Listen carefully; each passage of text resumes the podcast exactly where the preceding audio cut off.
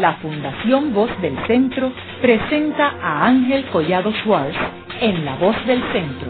un programa de servicio público que educa sobre la historia, cultura y sociedad de Puerto Rico y el Caribe. Saludos a todos. El programa de hoy está titulado La coalición del partido de Rafael Martínez Nadal, el Partido Republicano, con el partido de Santiago Iglesias Pantín, el Partido Socialista. Y hoy tenemos como nuestro invitado al doctor Ángel Israel Rivera, quien es profesor del Departamento de Ciencias Políticas de la Facultad de Ciencias Sociales de la Universidad de Puerto Rico del recinto de Río Piedras. Ángel, eh, me gustaría comenzar el programa compartiendo con nuestros radioescuchas unos antecedentes en términos de las estructuras políticas partidistas en Puerto Rico a raíz del cambio de soberanía en el 1898. ¿Quiénes eran los jugadores y cuándo es que surgen los primeros partidos políticos? Antes que nada, eh, quiero decir que al cambio de soberanía cambian los nombres de los partidos políticos principales que había en la época de España. Estos eran el Partido Autonomista Histórico dirigido por José Celso Barbosa y el Partido Liberal Fusionista que dirigía eh, don Luis Muñoz Rivera al cambio de soberanía, en, bien rapidito, en 1899, estos partidos se reúnen, eh, cambian su nombre, el partido eh, de Barbosa ahora se llamará el Partido Republicano Puertorriqueño y el partido dirigido por Muñoz Rivera se llamará el Partido Federal Americano. Quedan en ese momento dos partidos políticos que en su proyecto político definieron como meta lograr la estabilidad federada para Puerto Rico porque en aquella época los líderes de ambos partidos percibían eh, como que en Estados Unidos había una gran autonomía para los estados federados. Es decir, estos dos líderes no fue que dejaron de ser autonomistas para convertirse en asimilistas o en anexionistas, sino que optaban por la estadía federada pensándola, imaginándola como algo mucho más autónomo de lo que realmente era, porque ya para 1899 en el propio Estados Unidos había mucha discusión sobre cómo el gobierno federal se iba haciendo cada vez más fuerte, más poderoso, y los gobiernos de los estados o estaduales iban perdiendo poder. Para esa época también, justo en 1899, hay un antecedente también importante para el programa que estamos haciendo hoy y es el hecho de que en ese mismo año de 1899 se crea la Federación Libre de Trabajadores. La Federación Libre de Trabajadores es un sindicato, pero eh, dirigido por Santiago Iglesias Pantín, que es un español que se ha quedado en Puerto Rico a pesar del cambio de soberanía y que es muy pro-estadounidense porque admira mucho la democracia estadounidense y además Santiago Iglesias tenía la idea de que el movimiento obrero en los Estados Unidos estaba mucho más adelantado y que a Puerto Rico le convenía la ligazón con Estados Unidos y la ligazón de los obreros puertorriqueños con lo que se estaba luchando en la clase obrera norteamericana, porque eso le parecía a Santiago Iglesias que le presentaba una perspectiva más promisoria a los trabajadores que, digamos, tomar un rumbo hacia una república independiente donde no se sabía cuál iba a ser el trato del gobierno con los trabajadores. Así que en ese sentido eh, se va plantando la semilla de lo que después se va a llamar el Partido Socialista, que viene a surgir en 1915. Eh, cuando se funda la Federación Libre de Trabajadores a principios del siglo, se fundó con la idea de luchar por los intereses de los obreros y de no dejarse manipular por ningún partido político. De hecho, en aquella época de 1899, casualmente el Partido Republicano trató de hacer algunos acercamientos con el movimiento obrero a ver si lo podía controlar o arrimarlo a sus intereses, pero Santiago Iglesias y otros líderes de los trabajadores pues querían mantenerse a distancia de esos partidos políticos que se habían fundado en 1899, el Partido Republicano y el Partido Federal Americano. Más tarde, cuando se funda en 1904 el Partido Unión,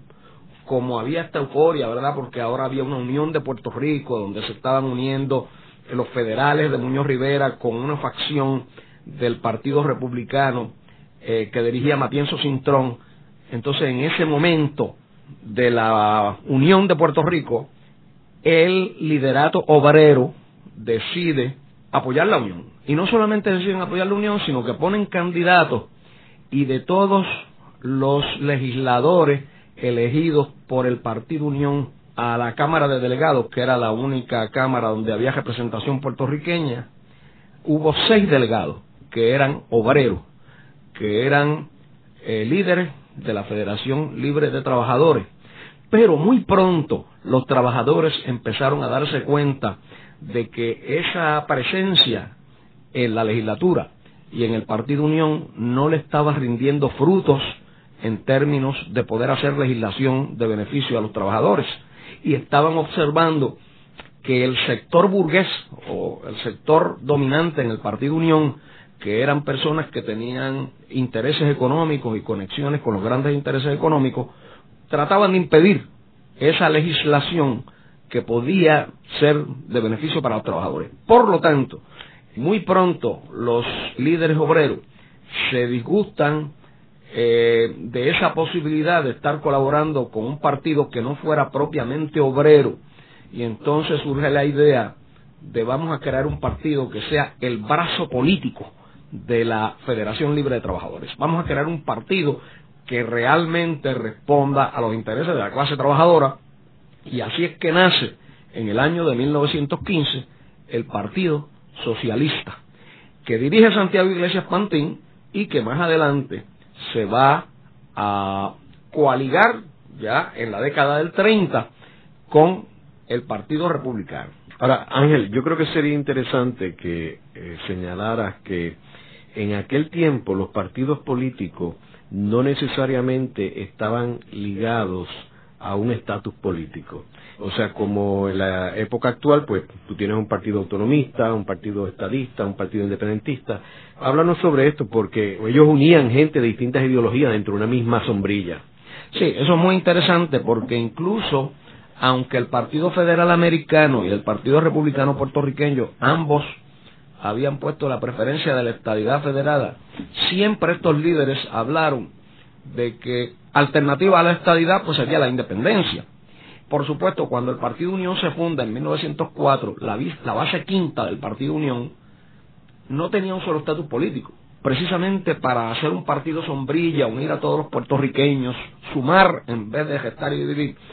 pues el Partido Unión puso en primer lugar la estadidad federada, en segundo lugar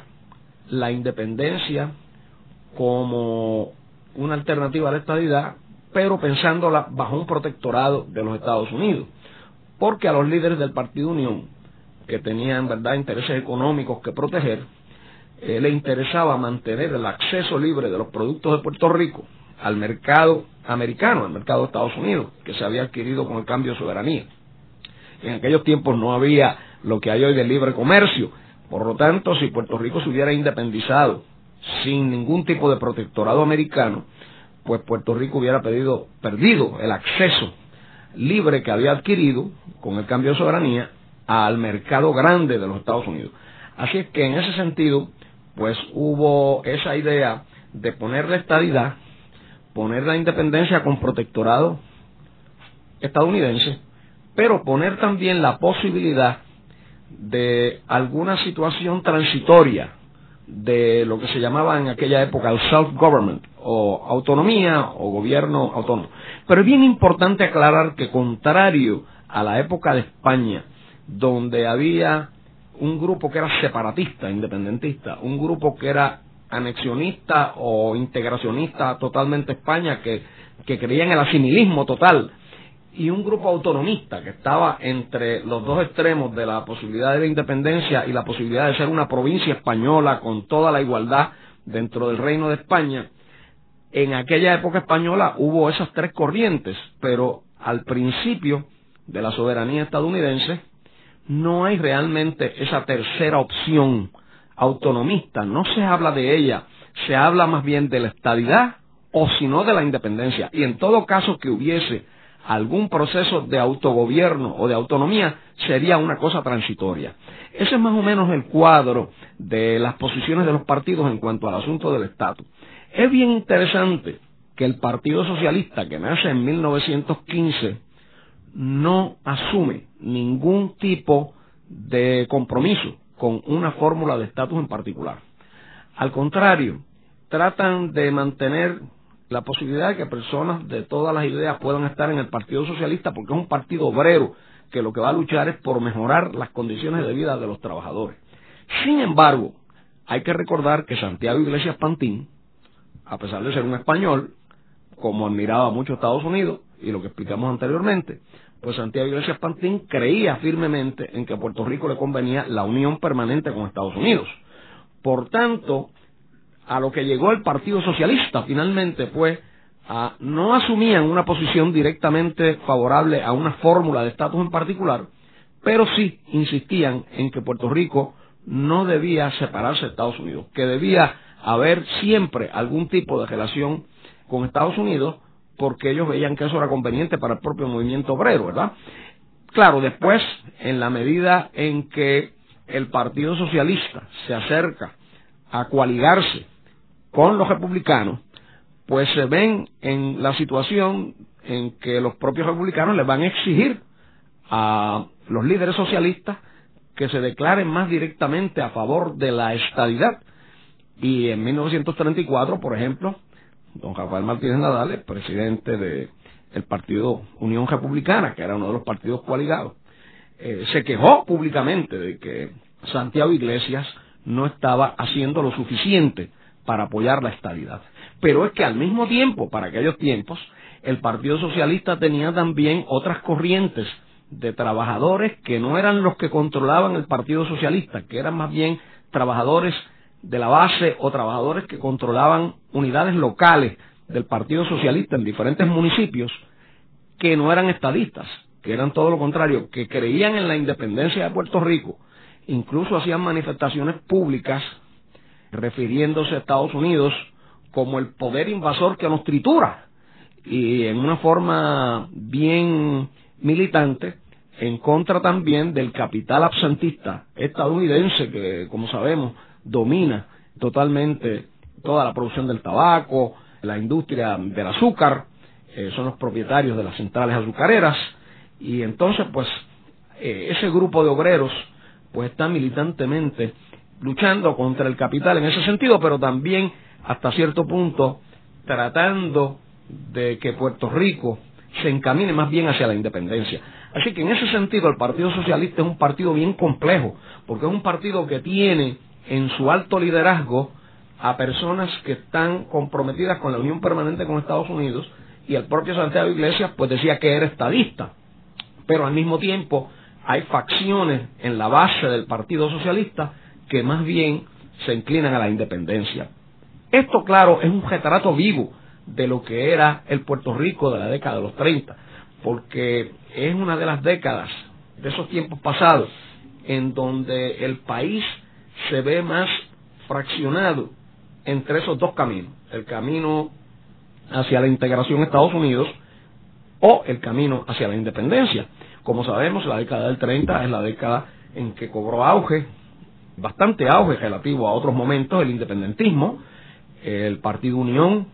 después que se disuelve la alianza, se convierte en el Partido Liberal puertorriqueño y el Partido Liberal pone en su programa la independencia y al mismo tiempo está el Partido Nacionalista Albizu Campo, que como sabemos en la década del 30 estuvo muy activo y llamando mucho la atención pues por la, los enfrentamientos que hubo incluso violentos entre el gobierno estadounidense en Puerto Rico y el Partido Nacionalista. Por otro lado, pues entonces esta coalición republicana socialista que estaba controlando la legislatura, pues dominaba por lo menos a nivel de los líderes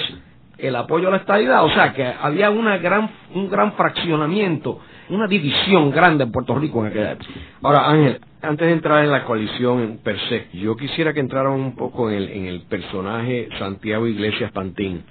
porque es un personaje bien complejo, porque por un lado tú ves las fotos de él y lo menos que tiene es una figura de un obrero, porque se ve una persona bien vestido, una persona muy elegante, él no parece un obrero. Segundo, de que él es el primer gran líder político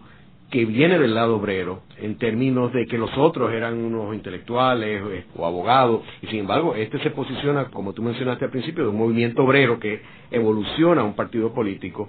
Y tercero, que siendo un español, que nacido en España, que se convierte en un anexionista, o sea, negando sus raíces hispanas de Puerto Rico, porque la anexión a los Estados Unidos es uno separarse de la hispanidad de, nuestro país. Así que háblanos un poco sobre el personaje este tan complejo de Santiago Iglesias Pantín. Es un personaje interesantísimo y, y de hecho es muy complejo precisamente porque él en el plano personal incluso fue amigo personal de personas que estaban muy cercanas a don Antonio R. Barceló que realmente era el partido adversario de la coalición, ¿verdad? El Partido Liberal. Eh, fue muy amigo personal, por ejemplo, de don Andrés Rodríguez Vera, que fue uno de los ayudantes principales de don Barce, como le decían a don Antonio Rebarceló en aquella época. Y al mismo tiempo, pues tenía conexiones con personas que eran de, no eran de las clases obreras, eran de las clases más pudientes en Puerto Rico. De hecho, a Santiago Iglesias, en algún momento, líderes socialistas de la base lo acusaron, en cierto modo, de cierto entreguismo, ¿verdad? De cierto abandono de los intereses de la clase trabajadora, de los intereses de la clase obrera, según estos obreros, ¿verdad? Por estar pendientes de los puestos políticos. Que se le estaba dando más importancia, decían ellos, que Santiago Iglesias le daba más importancia a la conexión con los republicanos, a la posibilidad de él estar en cargos políticos, porque él llegó a ser senador por ejemplo, por un tiempo, por el Partido Socialista, pero en la coalición llegó a ser también comisionado residente como parte de los acuerdos de la coalición. Entonces, en ese sentido, pues tenemos aquí a un líder político que se vio, en cierto modo, pues en el medio de dos reclamos. El reclamo de unirse a los republicanos principalmente por razones ideológicas de evitar la independencia o de tratar de buscar la estabilidad y por otro lado el hecho de que él era líder sindical él como europeo al fin pues conocía todas las teorías anarcosindicalistas tenía había sido influido por el anarcosindicalismo es lo que lo lleva también a poderle poner el nombre de Partido Socialista a un partido dentro de la soberanía estadounidense, que eso preocupó muchísimo a Washington. Esa es otra cosa interesante de Santiago Iglesias, ¿no? Que el Partido Socialista, con ese nombre, socialista, con una bandera roja, pues obviamente eso causaba unos resquemores tremendos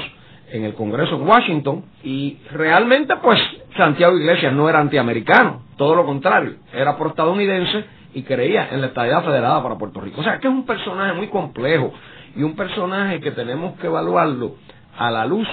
de, pues, de todas las presiones que había en aquel momento sobre él y esa lucha entre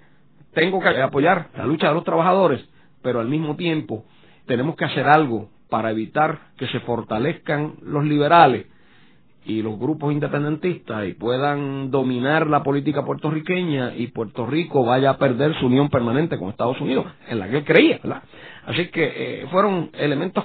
que estuvieron en lucha continuamente en la figura de Santiago Iglesias. Y hoy día, pues claro, hay personas que ven a Santiago Iglesias como símbolo del movimiento obrero, pero hubo muchos socialistas en su época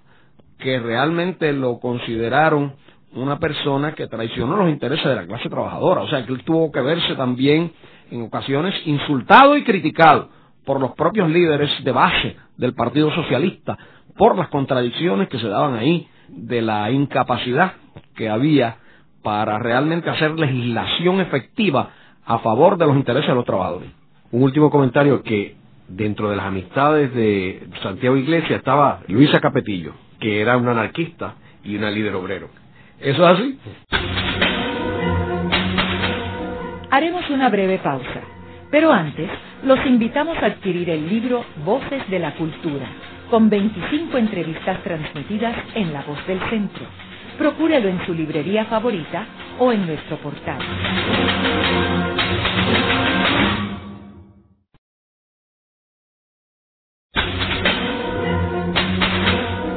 Regresamos con Ángel Collado Schwartz en La Voz del Centro. Continuamos con el programa de hoy titulado La coalición entre Rafael Martínez Nadal y su partido republicano con Santiago Iglesias Pantín y su partido socialista. Hoy con nuestro invitado, el doctor Ángel Israel Rivera, profesor del Departamento de Ciencias Políticas de la Facultad de Ciencias Sociales de la Universidad de Puerto Rico, del recinto de Río Piedras. Ángel, estábamos hablando en el segmento anterior sobre el Partido Socialista y Santiago Iglesias Pantín. ¿Cómo se desarrolla ese partido después que se inscribe en el 1915? Ese partido empieza a participar en las elecciones y por supuesto en las primeras ocasiones pues no obtiene tantos votos, pero eh, se sigue organizando y empieza a aumentar en votos a medida que van pasando las elecciones de fines de la década del 10, ¿verdad? Y principios de la década del 20. De hecho, se podría decir que la razón principal por la cual los congresistas estadounidenses estimularon a Antonio R. Barceló y a Soto para que hicieran la alianza puertorriqueña en el 1924 fue precisamente la preocupación que tenían de que pudiera haber un acceso del Partido Socialista al gobierno en Puerto Rico. Porque un partido socialista con bandera roja, obrero, que luchaba contra los intereses absentistas capitalistas estadounidenses en Puerto Rico que tuviera acceso a los cargos de gobierno era algo sumamente preocupante en Washington. Y de hecho, Washington trató de atajar esa posibilidad precisamente estimulando a Tom Soto, que ya para entonces, en la década del 20, había heredado al Partido Republicano después de la muerte de Barbosa, y lo convencen de que, bueno, incluso lo convencen de que la estadidad no va, que la estadidad no tiene ninguna posibilidad de existir, olvídense del Estado, le dijeron, y usted lo que debe hacer es unir su partido con el partido Unión para que aquí entonces puedan conseguir cambios en la ley orgánica. Y precisamente, pues le da la esperanza, ¿verdad? Los legisladores norteamericanos, los congresistas estadounidenses, le dan la esperanza tanto a Barceló como a Soto de que si se unen y vienen a hablar con una sola voz, se podrían hacer cambios en la ley Jones. Y sobre todo el cambio que todos buscaban era lograr el gobernador electivo para Puerto Rico. Pero sabemos que aunque ocurrió la alianza, que tuvo corta duración, duró solamente de 1924 a 1929, cinco años, pero la alianza ganó las elecciones del 24 y volvió a repetir y ganó las elecciones del 28. Pero se desmembró precisamente, entre otras razones, porque los congresistas no cumplieron con su palabra estos dos grupos principales se aliaron, eh, trataron de llevar los cambios a la ley Jones al Congreso, pero en 1925 todos los esfuerzos que se hicieron fueron fallidos y el Congreso no atendió cambios a la ley orgánica de Puerto Rico, ni en el 26 ni en el 27. Cuando llegan las elecciones del 28, todavía gana la alianza puertorriqueña, pero hay mucho disgusto y muchos de los republicanos que se habían ido a la alianza, ¿verdad?, junto con Tausoto, pues ya empiezan a decir, bueno, pero si no se consiguió lo que prometía la alianza, que era una especie de Estado especial, que Miguel Guerramón Dragón, que en aquella época era un unionista, que fue presidente de la Cámara, le llamaba precisamente en la década de los 20 el libre Estado asociado. O sea, el nombre de Estado Libre Asociado no se lo inventó Muñoz Marín, se lo inventó realmente Guerramón Dragón en la década de los 20. Pero no se logró ni el gobernador electivo, ni esta idea de un libre Estado asociado autónomo, pero bajo la soberanía de Estados Unidos. Y por lo tanto, entonces los estadistas que se habían ido con Soto a la alianza, pues empezaron a decir, bueno, pues vamos a luchar otra vez por la estadidad. Y los eh, autonomistas que habían llegado a apoyar el libre Estado asociado dentro del Partido Unión, incluyendo ahí a Antonio G. Barceló, pues también salieron disgustados porque no se había logrado nada y empezaron a ir a una postura ya más radical, es decir, a favorecer directamente como solución la independencia de Puerto Rico. De modo que toda la evolución, ¿verdad?, del Partido Socialista va a tener mucho que ver con lo que eh, lograron hacer los congresistas en aquel momento. En aquel momento trataron de evitar que viniera la posible unión entre socialistas y republicanos, porque ya Santiago Iglesias, desde principios de los años 20, estaba entrando en conversaciones con Tousoto, que era el líder del Partido Republicano, para ver si hacían una alianza. Y claro, en Washington se enteraron de eso y pensaron que era muy grave que pudiera llegar al gobierno estos líderes socialistas que para ellos eran muy radicales. Entonces, eh, como dice el doctor Edgardo Meléndez en su libro Movimiento Anexionista en Puerto Rico, eh, la amenaza roja fue lo que llevó a tratar de impulsar, ¿verdad? O a impulsar desde el Congreso de Estados Unidos la alianza puertorriqueña. Pero una vez la alianza se rompe, entonces ya entramos en un nuevo juego y lo que Estados Unidos logró impedir en la década del 20 no lo pudo impedir en la década del 30 porque en la década del 30 sí por fin se logra la coalición entre el nuevo partido que surgió de los republicanos al deshacerse eh, la alianza que fue el partido Unión Republicana y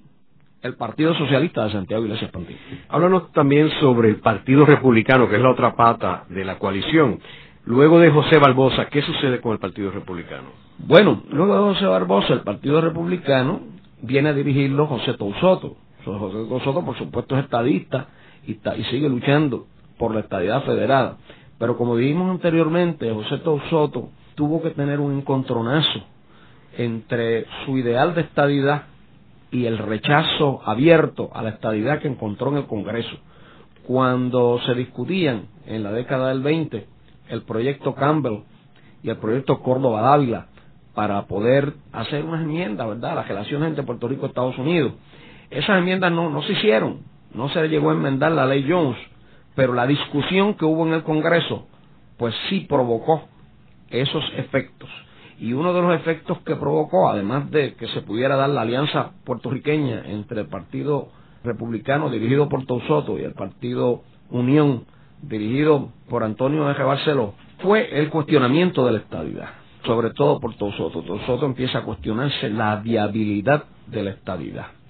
Pero el Partido Republicano un partido complejo porque en su seno había otros líderes que pensaban que abandonar la estadidad era abandonar el ideal de Barbosa, que ellos no lo harían, que ellos irían a mantenerse en la lucha por la estadidad y no querían entrar con los unionistas en esa idea de buscar un Estado especial o un libre Estado asociado. Y el líder republicano, que se convierte entonces en el abanderado de la estadidad federada cuando surge la Alianza Puertorriqueña en 1924. Es decir, el otro líder del Partido Republicano que se niega a irse a la alianza con el Partido Unión es nada menos que Rafael Martínez Nadal. Rafael Martínez Nadal es un abogado eh, republicano muy distinguido y tiene también a unos seguidores y trata de fundar un partido que le quería llamar Partido Republicano Puro para las elecciones del 1924 porque él consideraba que eh, él era el verdadero representante de los ideales de Barbosa, que nosotros pues había olvidado la estadía, por nosotros, por lo tanto nosotros somos los republicanos puros. Pero por las leyes electorales que no permitían que hubiese dos partidos que se llamaran republicanos, le tuvo que poner otro nombre y el nombre que escogió fue Partido Constitucional Histórico. Partido Constitucional Histórico con un apellido parecido al que tenía el partido de Barbosa en tiempos de España, que se llamaba Partido Autonomista Histórico, pues ahora es Partido Constitucional Histórico. Y ese Partido Constitucional Histórico es el que empieza a dar la semilla de la posibilidad que se da más tarde en la década del 30 de la coalición republicana socialista. ¿Por qué? Porque entonces Martínez Nadal, dirigiendo el Partido Constitucional Histórico y encontrándose más en minoría, porque buena parte del Partido Republicano se había ido con los unionistas a crear la Alianza Puertorriqueña. Entonces Martínez Nadal, viéndose en cierto modo con una minoría de lo que había sido el Partido Republicano, pues decide entrar en conversaciones con Santiago Iglesias Pantín del Partido Socialista para ver cómo hacen una actividad conjunta que pudiera enfrentar esta cuestión de la alianza. Y claro, los unía su creencia, la creencia de ambos en la estabilidad federal. Por lo tanto, eso le dio una cierta lógica a las conversaciones que tuvieron ya desde 1924. O sea, estamos hablando que ya en la década del 20 hay un acercamiento formal y personal entre Rafael Martínez Nadal, líder del Partido Constitucional Histórico, es decir, de una disidencia del Partido Republicano, y Santiago Iglesias Pantín. Y para las elecciones de 1928, que son las segundas elecciones donde existe la alianza puertorriqueña, estos dos partidos, el Partido Constitucional Histórico dirigido por Martínez Nadal y el Partido Socialista dirigido por Santiago Iglesias Pantín, ya coaligados, ya van votando por unos mismos candidatos, con el ánimo de ver si pueden sumar fuerza para enfrentarse a la alianza en la cual no creían. Pues lamentablemente para ellos no tuvieron la fuerza política para derrotar la alianza, pero esto es un antecedente bien importante para la coalición republicano-socialista de los años 30. Es importante saber esto porque una de las razones que explica que tengamos un partido socialista que está comprometido con la clase obrera, coaligándose con un partido republicano cuyo liderato es principalmente burgués, es principalmente aliado de los grandes intereses, pues es precisamente esta amistad personal, estos contactos que se fueron desarrollando entre Rafael Martínez Nadal y eh, Santiago Iglesias Pantín desde la década del 20. De modo que cuando llega el momento de que en 1929 se rompe la alianza, al romperse la alianza, los republicanos que se habían ido con Soto para formar la alianza con el Partido Unión de Barceló vuelven a querer unirse con los republicanos de Martínez Nadal que no habían querido ir a la alianza. Y por eso es que le llaman Partido Unión Republicana. Porque es un momento en que Soto y su gente regresan a tratar de unir en un mismo redil a los republicanos, todos, tanto los que se habían ido para la alianza como los que se negaron a irse a la alianza y que querían seguir luchando por la estabilidad. Lo único que, claro, ahora el liderato principal lo tendría precisamente don Rafael Martínez Nadal. Y ahí es que entonces entramos en el periodo realmente que queremos enfocar en el programa, que es el periodo de la década del 30, empezando la coalición en 1932. Ángel, sería bueno para nuestros radioescuchas que tú resumieras y aclararas la diferencia entre una alianza y una coalición. Ok, eso es importante porque alianzas puede haber de diferente tipo pero las coaliciones implican una dinámica electoral muy particular. Y en este caso, el Partido Republicano y el Partido Socialista, al entrar en esta coalición, esto significaba que iban a tener candidatos comunes o que cada partido se comprometía, por ejemplo, para la legislatura, a votar por la mitad candidatos del partido coaligado, del otro partido, y la mitad de su propio partido. O sea, los socialistas votarían por mitad de los legisladores por socialistas y la otra mitad por republicanos. Y los republicanos votarían por mitad republicanos y socialistas. De manera que estaban haciendo esto en una forma preacordada y no solamente eso, sino que de antemano en las coaliciones hay un reparto de los cargos públicos. Y el acuerdo al que se llegó en 1932 para las elecciones de 1932 fue el siguiente. El Partido Republicano tendría control sobre el presidente del Senado. El Partido Socialista se le daría el cargo de comisionado residente. Y el otro cargo importante donde podía haber un puertorriqueño era el presidente de la Cámara, que en aquella época se le llamaba el portavoz de la Cámara o speaker, y entonces eso lo consignaron de la siguiente manera. Se va a llevar ese cargo el partido de los dos que saque más votos. O sea, como de todas maneras, a la larga se iban a contar los, los votos que eran directos por el Partido Socialista, los votos que eran directos por el Partido Republicano y se sumaban, pues se sabía quién sacaba más votos de los dos partidos coaligados. Y aquel que sacara más votos sería el que tendría el presidente de la Cámara. Eso es bien interesante porque la dinámica fue que tanto para las elecciones del 32 como para las del 36, ese cargo del presidente de la Cámara le correspondió a un republicano, porque el Partido Republicano, Unión Republicana, obtuvo más votos que el Partido Socialista. Eso era bien perjudicial para el movimiento obrero socialista desde el punto de vista de que no tenían control directo sobre las cámaras legislativas. Las cámaras legislativas donde era que se podía quizás influir la legislación para que hubiese reformas sociales estaban en manos de los republicanos. Y los republicanos, por tener vínculos con las clases empresariales, precisamente eran contrarios a la reforma social. Entonces, de momento, los socialistas se vieron en la situación de que estaban en una coalición donde el cargo más importante que tenían era el comisionado residente, pero que era una persona que estaría en Washington. Y claro, en aquellos tiempos Washington no estaba legislando mucha legislación laboral o social en Puerto Rico todavía. Después más adelante viene la cuestión del nuevo trato de Roosevelt, etcétera, y empieza a haber una mayor importancia al comisionado residente. Pero realmente, para los obreros del Partido Socialista, esta coalición no resultaba tan efectiva en el sentido de que a nivel legislativo de Puerto Rico, en las dos cámaras, porque la ley Jones de 1917 en adelante ya le dio control a los puertorriqueños de ambas cámaras, del Senado y de la Cámara de Representantes, pues los líderes de esas dos cámaras iban a ser ambos republicanos. Y eso creó muchísimos problemas y tensiones dentro de la coalición, precisamente porque los legisladores socialistas llevaban propuestas de reforma social, propuestas de beneficio a los trabajadores,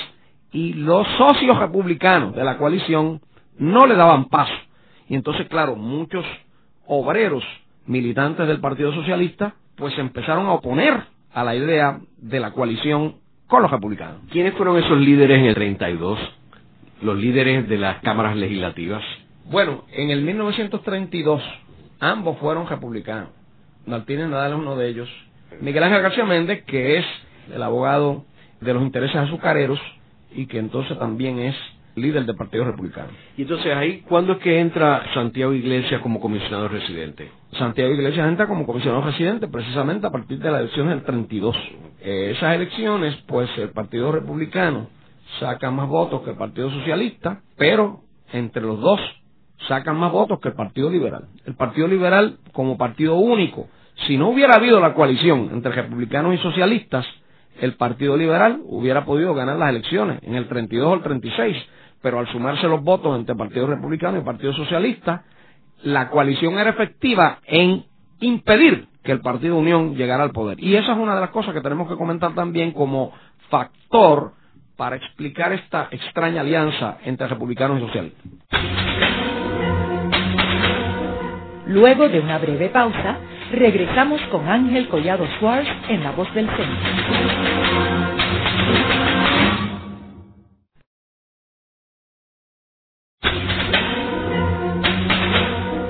Regresamos con Ángel Collado Schwartz en La Voz del Centro. Continuamos con el programa de hoy titulado La coalición entre Rafael Martínez Nadal y su partido republicano con Santiago Iglesias Pantín y su partido socialista. Hoy con nuestro invitado, el doctor Ángel Israel Rivera, profesor del Departamento de Ciencias Políticas de la Facultad de Ciencias Sociales de la Universidad de Puerto Rico del recinto de Río Piedras. Ángel, ¿y cuáles fueron las causas para esta coalición entre el Partido Republicano y el Partido Socialista? Sí, cuando los historiadores examinan esto, porque esto obviamente es una alianza extraña, ¿verdad? Una alianza entre un partido obrero socialista y un partido que está dominado por sectores burgueses. Eh, generalmente los historiadores como Blanca Silvestrini, Thomas Matthews, Edgardo Meléndez, todos van coincidiendo en una serie de factores que ayudaron a hacer realidad esta alianza. Primero, ambos partidos deseaban lograr el control del gobierno interno en la rama legislativa y de cargos importantes en la rama ejecutiva. Aunque la rama ejecutiva estaba dirigida por un gobernador estadounidense, como sabemos, los secretarios del gabinete eran, sin embargo, objetivos de control por los partidos políticos porque el gobernador estadounidense le hacía caso a los partidos de Puerto Rico cuando los partidos de Puerto Rico les recomendaban personas para ocupar esos cargos de gabinete. Así que, en un sentido, ambos partidos, Unión Republicana y el Partido Socialista, tenían como incentivo aliarse en coalición precisamente para evitar que el Partido Unión controlara los cargos públicos,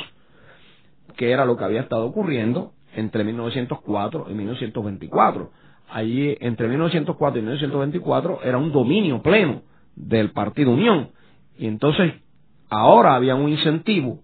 en la época de los 30 para evitar que el nuevo partido que surgió después de que se desmembró la alianza con los unionistas, que se llamó Partido Liberal Puertorriqueño, pues fuera a volver a estar en otra etapa de dominio total. Hay que recordar que los unionistas eran adversarios naturales de los republicanos y de Santiago Iglesias por su apoyo a la autonomía o a la independencia y su rechazo a la estabilidad. Y por otro lado, eran adversarios para los obreros del Partido Socialista porque los líderes unionistas a menudo apoyaban el uso de la policía para terminar huelgas y esto pues molestaba muchísimo a los trabajadores del Partido Socialista. Los líderes de ambos partidos, por otro lado, que fue una causa que ya explicamos anteriormente, Rafael Martínez Nadal de Unión Republicana y Santiago Iglesias Pantín, habían colaborado políticamente en 1924 y más intensamente en las elecciones de 1928 en campaña contra la Alianza Puertorriqueña. Quiere decir que ya había un vínculo personal que también han utilizado los historiadores como para eh, decir que eso facilitó la coalición en los años 30. Por otro lado, ambos líderes lo expresaban abiertamente, tanto Martínez Nadal como Santiago Iglesias tenían coincidencia en dos objetivos. Uno, el logro de la unión permanente con Estados Unidos, preferiblemente por la estadidad federada, y lo segundo, el logro de una rehabilitación económica de Puerto Rico. No olvidemos que estamos en la década de los 30, donde ya empieza a afectarse la economía puertorriqueña por el efecto de la Gran Depresión. Para 1923, el gobernador James Beverly, que era el gobernador que estuvo antes de Gore en Puerto Rico, e hizo un informe en 1923, antes de pasarle el batón a Gore, donde especificaba que el 65% de los puertorriqueños estaban desempleados. Es decir, la situación económica en Puerto Rico era sumamente grave. Y ambos, eh, Martínez Nadal y Santiago Iglesias, decían que querían un sistema económico más eficiente. Así que eso los unía, aunque el Partido Socialista no tenía la estabilidad como tal en su programa, pero sí tenían el concepto de mantener la unión permanente. Fíjate, yo creo que sería bueno leer brevemente una cita de Santiago Iglesias porque refleja mucho cómo el propio Santiago Iglesias explicaba eh, el por qué la, la coalición con los republicanos. Dice, ambos partidos, el republicano y el socialista, al tener algunos ideales en común, decidieron formar una coalición cuyo propósito principal es establecer y organizar en la isla un gobierno capaz de salvaguardar los principios y los ideales de una verdadera forma norteamericana de gobierno democrática y republicana en la isla y que pueda estar preparada para emprender la solución de los vitales problemas económicos para conseguir la completa rehabilitación de la isla. Es decir, unir estas dos cosas, que se mantenga la unión permanente con Estados Unidos para que haya una forma de gobierno tipo norteamericano, tipo eh, republicano, por supuesto, y al mismo tiempo tratar de conseguir la rehabilitación económica de la isla en un momento en que hay una gran crisis económica. Por otro lado, eh, me interesa mucho una de las tesis de Thomas Matthews que dice que la coalición representó realmente lo que llama Matthews la oposición mancomunada al movimiento independentista. O sea, no es solamente que ellos tenían en común el ideal de estabilidad o la unión permanente, es que le tenían a la independencia. Y que la independencia venía cogiendo fuerza en Puerto Rico. No solamente por la actividad prácticamente febril de don Pedro Luis Campo, que llenaba las plazas en Puerto Rico en aquella época, aunque después en las elecciones de 1932 don Pedro no sacó mucho más de 11.000 votos, pero estaba ese fervor independentista y además estaba el Partido Liberal que en su programa había declarado la independencia oficialmente. Así que en ese sentido, pues también se podría decir que esta coalición se propició como una manera de evitar que el Partido Liberal fuera el partido dominante, no solamente pues por cuestiones de puestos y eso y de rivalidades con don Antonio Rebarceló, sino con un cierto temor a que si llegaba el Partido Liberal a estar en el gobierno en Puerto Rico, pues el proceso hacia la independencia se pudiera convertir en inevitable. Y como ellos no querían eso, pues la coalición era como una especie de freno a esa posibilidad de la independencia. Claro, el poderse repartir cargos públicos, el poder asegurar que con los votos sumados de los dos partidos iban a llegar al poder, pues también era un atractivo, porque entonces líderes socialistas, líderes obreros socialistas, que quizás no soñaban con llegar a un cargo en el gobierno por estar en coalición con los republicanos, podían tener ese cargo. Y así, por ejemplo, Prudencio Rivera Martínez, líder de los socialistas, que había sido un obrero del tabaco, venía de las filas obreras y llegó a distinguirse dentro del Partido Socialista, pues llegó a ser nombrado por el gobernador estadounidense como comisionado del trabajo. Así que estos partidos coaligados, el Partido Republicano y el Partido Socialista, pues aprovechaban que su alianza o su coalición electoral les permitía ganarle las elecciones al Partido Liberal para también disfrutar de unos cargos públicos. Y así, pues no solamente tenían los, cargos legislativos, sino que también tenían el acceso a las diferentes posiciones en el gabinete del gobernador estadounidense. Porque el gobernador estadounidense, en ambos casos, para las elecciones de 1932 y para las del 36, fue lo suficientemente abierto y flexible como para hacerle caso a la mayoría de las propuestas que le hicieron estos partidos para nombrar en esos puestos de gabinete a esos puertorriqueños que eran o republicanos o socialistas. Luego de la pausa, continuamos con Ángel Collado Schwartz en La Voz del Centro.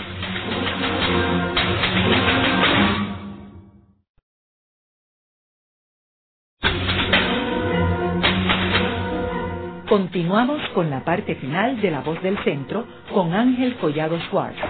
Pueden enviarnos sus comentarios a través de nuestro portal www.vozdelcentro.org. Continuamos con el programa de hoy titulado La coalición entre Rafael Martínez Nadal y su partido republicano con Santiago Iglesias Pantín y su partido socialista. Hoy con nuestro invitado, el doctor Ángel Israel Rivera, profesor del Departamento de Ciencias Políticas de la Facultad de Ciencias Sociales de la Universidad de Puerto Rico, del recinto de Río Piedras. Ángel, en el segmento anterior estábamos hablando ya de la coalición que se da para las elecciones del 32 y luego se repite la victoria en el 1936 y después en el 40 cuando controlan el comisionado residente. Ahora, podemos ver que en esa década de los 30, pues esta coalición con dos líderes carismáticos como Santiago Iglesias Pantín y Rafael Martínez Nadal, que ambos son anexionistas, quieren que Puerto Rico sea parte de Estados Unidos. ¿Qué sucede en términos de sus avances para lograr que Puerto Rico se convierta en un Estado? Durante esta década de los 30, que también hay que señalar que Puerto Rico, que había sido desde los tiempos de los españoles un bastión militar importante para el Caribe, pues estamos en un momento donde ya ha comenzado la Segunda Guerra Mundial y Puerto Rico juega un papel protagónico.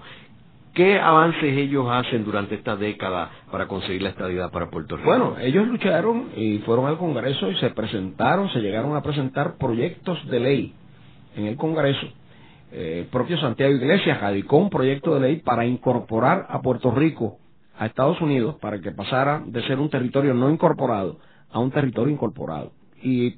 estuvieron luchando en el Congreso para que tratar de buscarle un ambiente a la estabilidad federada. Pues lamentablemente para estos líderes encontraron una pared de resistencia muy fuerte.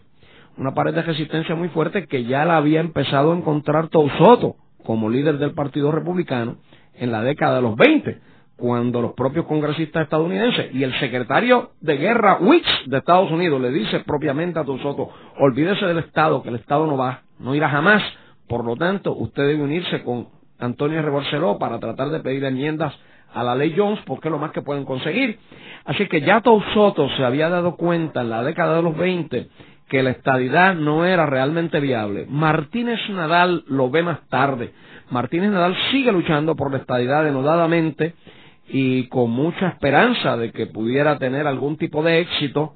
hasta ya avanzada la década del 30, sobre todo en 1936, cuando se presenta el proyecto Tidings para la independencia de Puerto Rico, precisamente porque Tidings era amigo personal del coronel Riggs,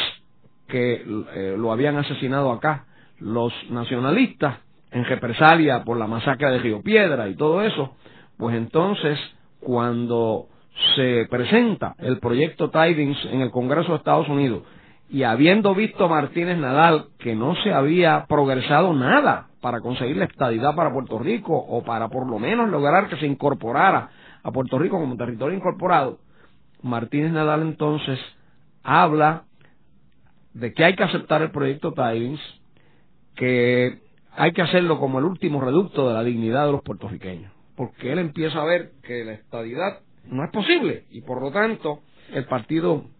Unión Republicana, decía Martínez Nadal, tiene consignada en su plataforma también la independencia como reflejo de la dignidad para cuando actos del Congreso o del pueblo de los Estados Unidos nos indiquen la imposibilidad de constituirnos en un Estado de la Unión. Entre el hambre y la deshonra, decía Martínez Nadal, yo señalo a mi pueblo el camino de la dignidad. Y es interesante que don Rafael Martínez Nadal, no sé cuántos estadistas de hoy lo saben, pero don Rafael Martínez Nadal muere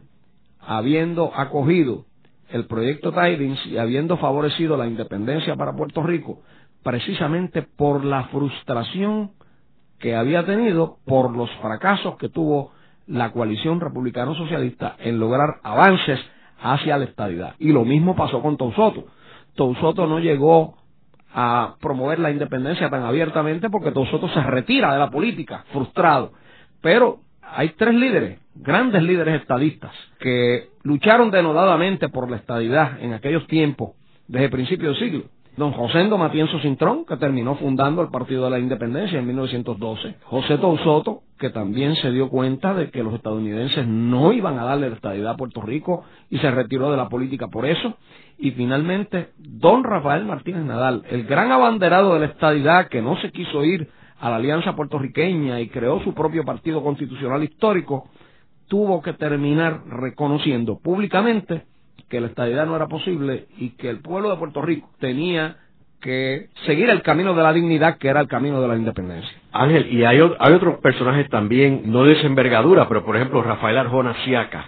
él era anexionista. Él creía que Puerto Rico debería ser un Estado de la Unión y se dio cuenta que era imposible y por eso se unió al Partido Popular y al Partido Independentista después. Es muy curioso esto porque incluso en los tiempos actuales si uno mira el informe de Barrales que salió en el 2005,